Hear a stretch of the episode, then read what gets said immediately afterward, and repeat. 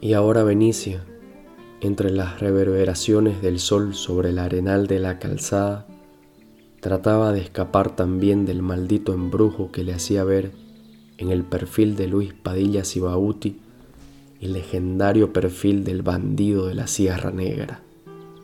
Necesitaba, siquiera esta vez, despojarlo de sus ilusorios atuendos y someterlo a la realidad de sus miserias para contarle que don Carmelo le había dicho la noche anterior que esto de matar carabineros ya le tenía cansado y que le pidiera al bandido que se cambie de disco. Detuvo sus ojos en el percudido lienzo de una camisa que delataba en las costuras del bolsillo la vejez del uso. Sometió a un frío examen el arraído vuelo de unos pantalones que apenas lograban disimular a la ras de la arena las ondulantes huellas de neumático que habían impreso en la calle dos toscas abarca. Despojadas de sus imaginarias pistolas, descubrió unas manos agrietadas y lacias. Vio, por último, una cabeza gacha, como si la fatalidad, ese intangible pájaro que ronda en la profundidad del cielo, hubiera descendido ya sobre sus hombros. No obstante, cuando Luis Padilla Sibauti irguió el cuello para sostener desafiante los ojos que lo escudriñaban, Benicia vislumbró en su mirada, tras la pátina de alcohol, dos puñales. Y con los puñales, las desgrañadas y largas crenchas del bandido volvieron a cubrirse de un jipijapalón fabricado especialmente para él de la más fina palma ecuatoriana.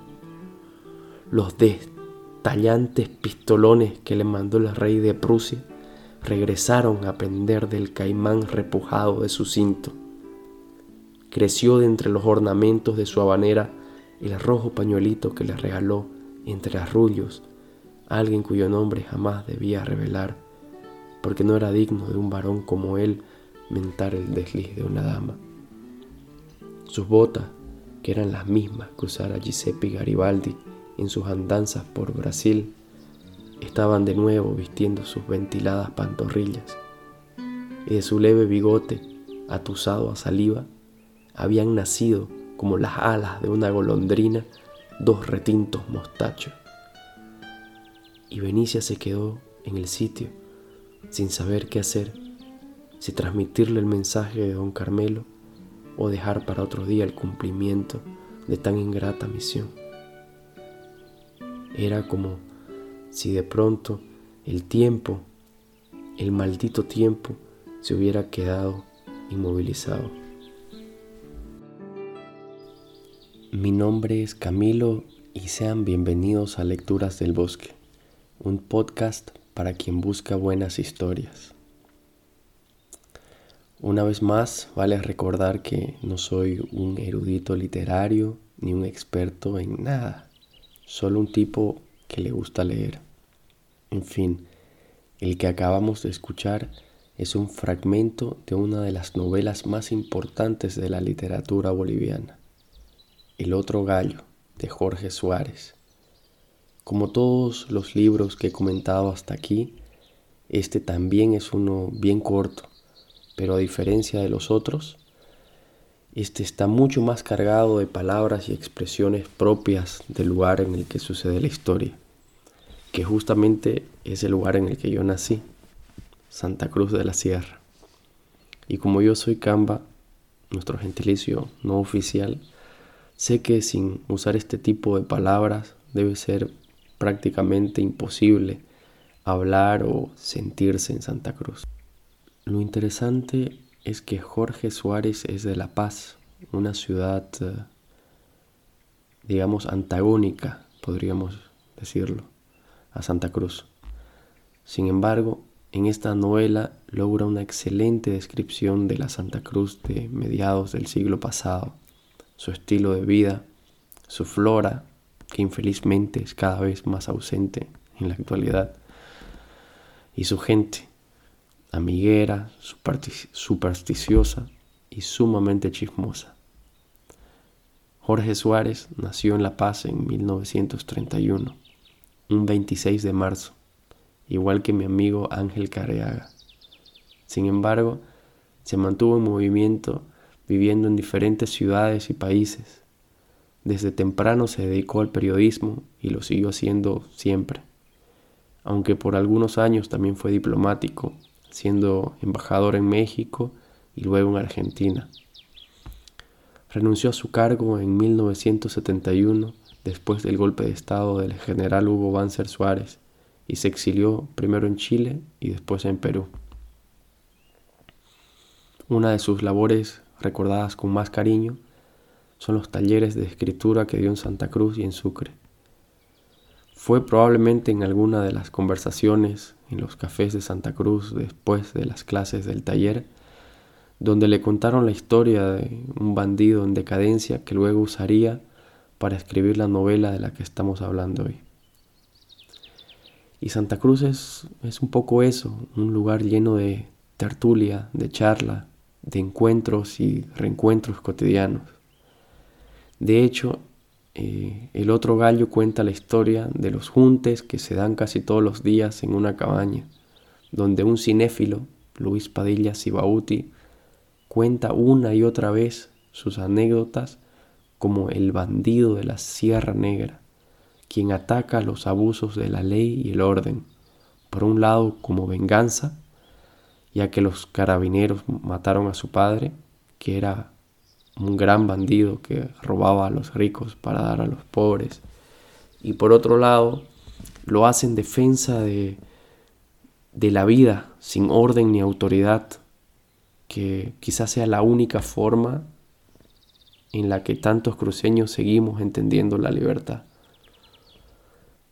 De hecho, me imagino que si uno le pregunta a un, a promedio qué es lo, mejor de Santa Cruz o lo que más le gusta de Santa Cruz, creo que la gran mayoría respondería que, que lo que más les gusta es que aquí se puede hacer lo que a uno le da la gana.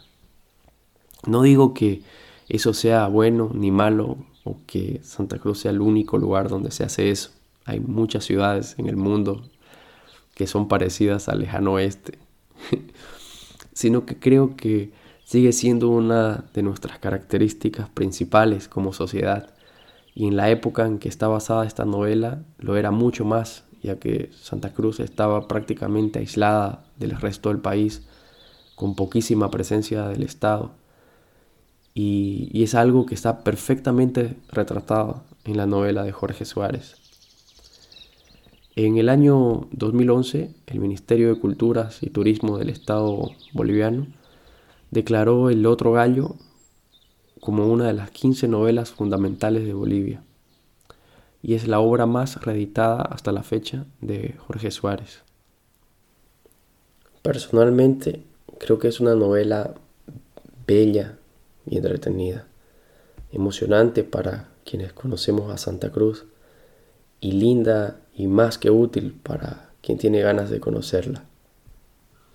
Buscando dónde se podría comprar el libro fuera de Bolivia, encontré el trabajo de tesis de Lucía Mayorga Garrido Cortés, un trabajo presentado para la carrera de literatura de la Universidad Mayor de San Andrés en diciembre del año 2020. Este trabajo de tesis es una muy bonita guía de lectura del otro gallo, además de de un análisis literario del libro. El mismo libro también está incluido dentro de la tesis, pero con útiles explicaciones eh, sobre los términos locales y algunas expresiones. El trabajo está disponible en la página web del repositorio institucional de la UMSA. Dejaré aquí el link de donde se puede encontrar esta tesis en la descripción para quien estuviera interesado. Sin más cotorreo, les leo otro pedacito que me gustó de, de la novela para ver si se animan a leerla. De los primeros días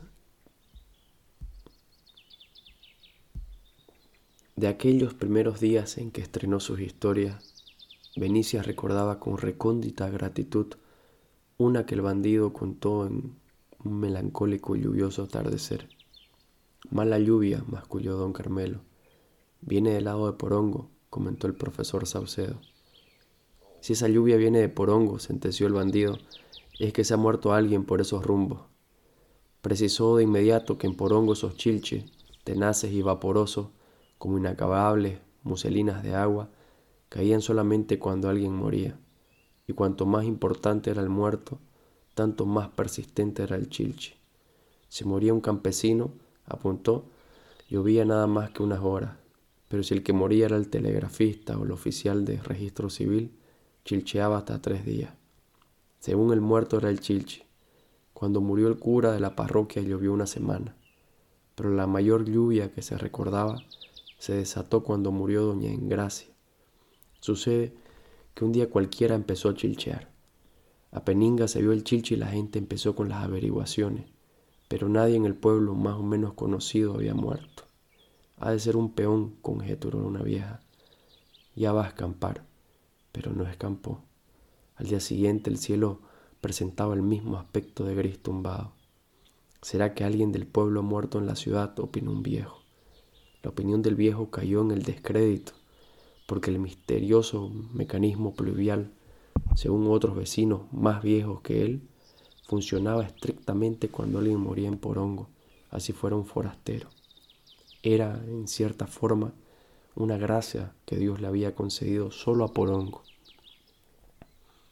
Al segundo amanecer seguía el chilchi. A la semana no había el menor indicio de que aquello tendría un pronto final. ¿Será que alguien va a morir?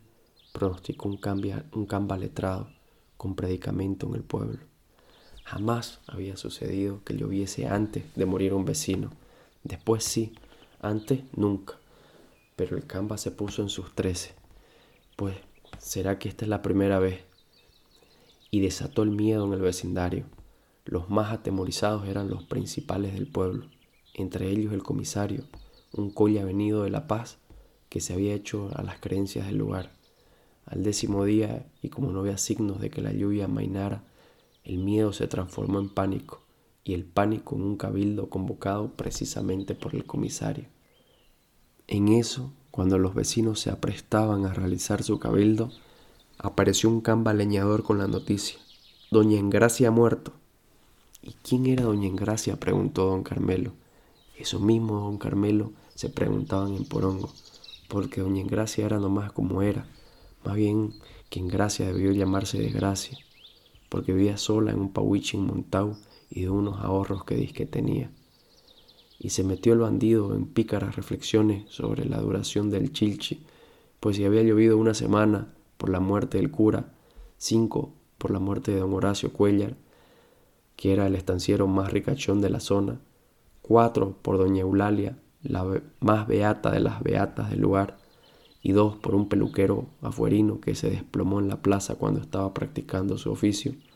Diez días de chilchi significaba que doña Engracia valía más que todos ellos, tanto, dijo el bandido, como el mismo monseñor Costa si muriera en Porongo. Ahora bien, había que recordar que doña Engracia no era rica, tampoco era beata, y hasta le metía de vez en cuando sus culipis según cementaba en el sitio. No tenía autoridad. A más de ello era vieja, aunque no tan fea, pues se le notaba la gracia sobre todo en el andar cuando venía al pueblo a comprar horneado. Solo se sabía, porque alguien lo dijo, que nació en Porongo y que a los 15 años era la pelada más linda que había en el pueblo, hasta que llegó un capitán de carabineros y se la llevó a la ciudad. Treinta años más tarde regresó al mismo Pawichi donde nació, desguañangada y sin hijo. Quién sabe qué infortunios vivió en la ciudad, pero Dios, que nos mide con una justicia que nada tiene que ver con la justicia de los hombres, habrá tenido sus razones para hacer llover diez días después que murió sola y se quedó tendida ahí en su cabaña sin nadie que le prendiera una vela cuando llegó el campo leñador y descubrió el cadáver. Benicia comprendió que el bandido había contado esa historia para ponerle remedio a la tristeza de ese día, ese día en el que ella, ya sea por el trago, ya sea por la lluvia, estaba meditando justamente en su pobre destino. Y supongo, inquirió el profesor Saucedo, que a esa buena mujer le habrán dado cristiana sepultura. ¡Qué entierro! Ahí nomás acuotaron para comprar la caja. Cuando taparon la fosa, se fue el chilche y salió un sol nuevingo. Amainaba también en Santa Cruz. Bueno, con esos uh, dos fragmentos yo creo que, ya pueden darse una idea de, de cómo es el libro. Espero que les que les haya interesado y que le den una leída. Normalmente eh, trato de usar un acento lo más neutro posible, pero hoy día usé un acento, sobre todo en la lectura, mi acento normal, el acento de, mi ciudad. Eh, nunca se sabe quién, quién a uno lo puede escuchar en internet, por eso intento normalmente hablar lo más claro posible, sin, sin el acento de mi, de mi región, pero la historia de hoy día era en mi región, así que usar mi acento era inevitable. bueno, eso es todo por hoy. Eh, hasta la próxima y un abrazo.